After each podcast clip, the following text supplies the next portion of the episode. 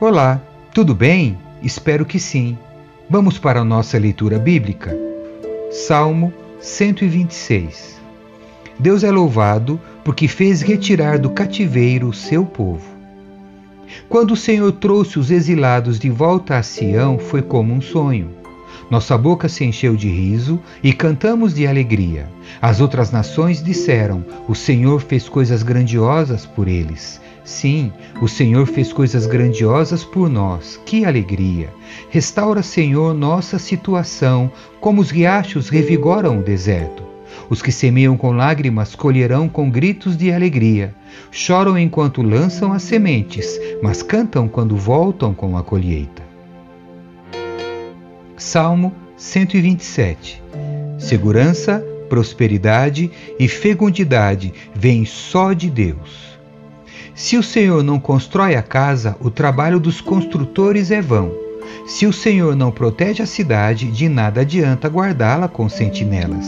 É inútil trabalhar tanto, desde a madrugada até tarde da noite, e se preocupar em conseguir o alimento, pois Deus cuida de seus amados enquanto dormem. Os filhos são um presente do Senhor, uma recompensa que ele dá. Os filhos que o homem tem em sua juventude são como flechas na mão do guerreiro. Feliz é o que tem uma aljava cheia de delas. Não será envergonhado quando enfrenta, quando enfrentar seus inimigos às portas da cidade. Salmo 128. Aquele que teme a Deus será abençoado na sua família. Como é feliz aquele que teme o Senhor, que anda em seus caminhos. Você desfrutará o fruto de seu trabalho, será feliz e próspero. Sua esposa será como videira frutífera que floresce em seu lar. Seus filhos serão como brotos de oliveiras ao redor de sua mesa. Esta é a bênção do Senhor para aquele que o teme. Que o Senhor o abençoe desde Sião. Que você veja a prosperidade de Jerusalém enquanto viver. Que você viva para ver seus netos. Que Israel tenha paz. Salmo 129 A igreja é perseguida, mas não destruída. Desde minha juventude, meus inimigos me perseguem, que todo Israel o diga. Desde minha juventude, meus inimigos me perseguem, mas nunca me derrotaram. Minhas costas estão cobertas de feridas, como os longos sulcos feitos pelo arado na terra. O Senhor, porém, é justo, ele me livrou das cordas dos perversos. Recuem envergonhados e derrotados todos que odeiam Sião.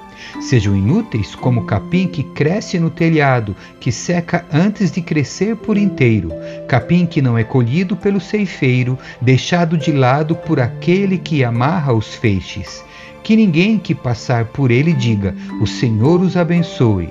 Nós os abençoamos em nome do Senhor. Salmo 130 a confissão do pecado e a esperança do perdão. Das profundezas do desespero, Senhor, clamo a ti.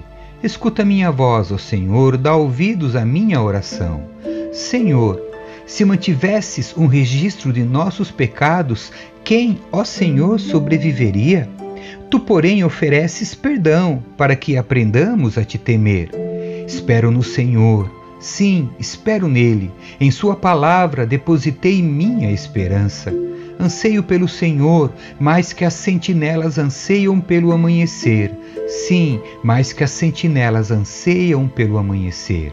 Ó Israel, ponha sua esperança no Senhor, pois no Senhor há amor e transbordante redenção. Ele próprio resgatará Israel de todos os seus pecados. Salmo 131 A humildade do salmista. Senhor, meu coração não é orgulhoso e meus olhos não são arrogantes. Não me envolvo com questões grandiosas ou maravilhosas demais para minha compreensão. Pelo contrário, acalmei e aquietei a alma como criança desmamada que não chora mais pelo leite da mãe.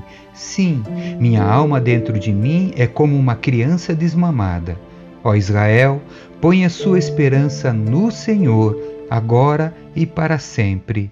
Amém. Que Deus abençoe a sua leitura. Tchau.